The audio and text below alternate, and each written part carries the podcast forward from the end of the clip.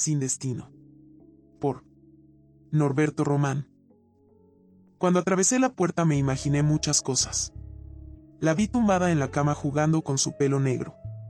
Me sentí como un soldado en guerra listo para la batalla con el corazón muy ligero. En ese momento mi cuerpo se llenó de adrenalina y las venas comenzaron a brotar cuando ella se llevó su frágil dedo a la boca. Seguramente podría sentir los latidos de mi corazón a kilómetros de distancia si fuera necesario. Sabía que estaba muy excitado y eso la hacía sentir muy cómoda. Su lengua se movía sobre sus labios como si estuviera saboreando un helado y eso me causaba un terror psicológico porque sabía a qué me iba a enfrentar. No era una adolescente, pero se mantenía mejor que algunas de ellas.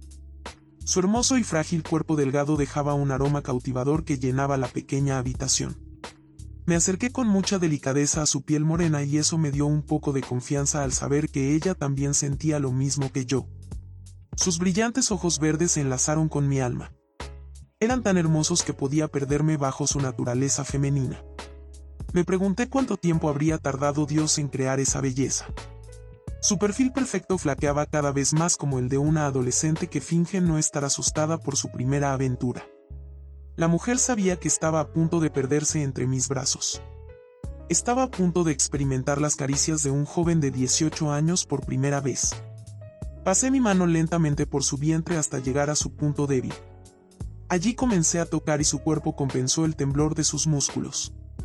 Era todo tan escandalosamente excitante. Luego recorrí ambos pechos.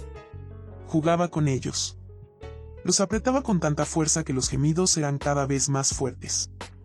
Y de repente ocurrió lo que cualquier primerizo desea. La guapa se subió a mi cuerpo.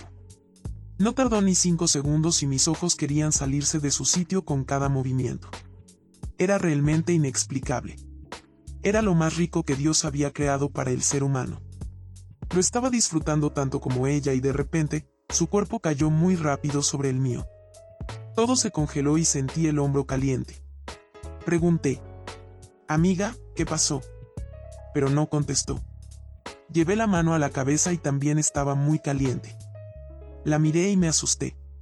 Era sangre lo que estaba experimentando. Me levanté muy asustado mirando a mi alrededor cuando me di cuenta de su cara. La mitad de su rostro había desaparecido. Corrí a la ventana y la revisé. No tenía ni un rasguño. Me llevé las manos a la cabeza y las sacudí hacia ambos lados porque estaba seguro de que en ese momento estaba desconectado de la realidad. No sabía lo que estaba pasando en esa habitación. Me abofeteaba a menudo.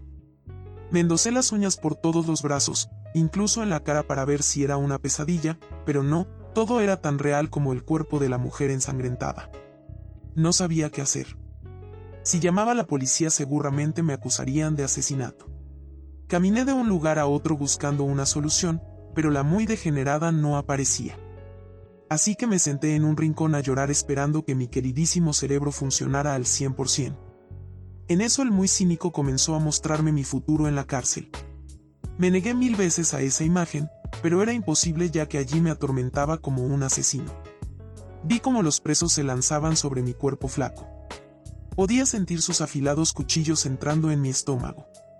Cómo me atravesaban la garganta y de nuevo me negué a ese sufrimiento.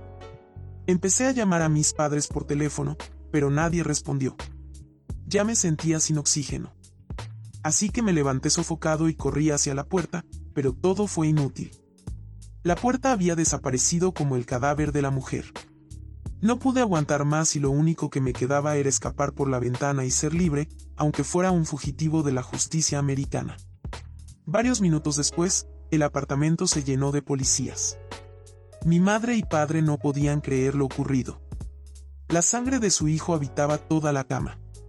Él mismo se había suicidado liberándose por la ventana al ser atormentado por una mujer que solo existía en su mente.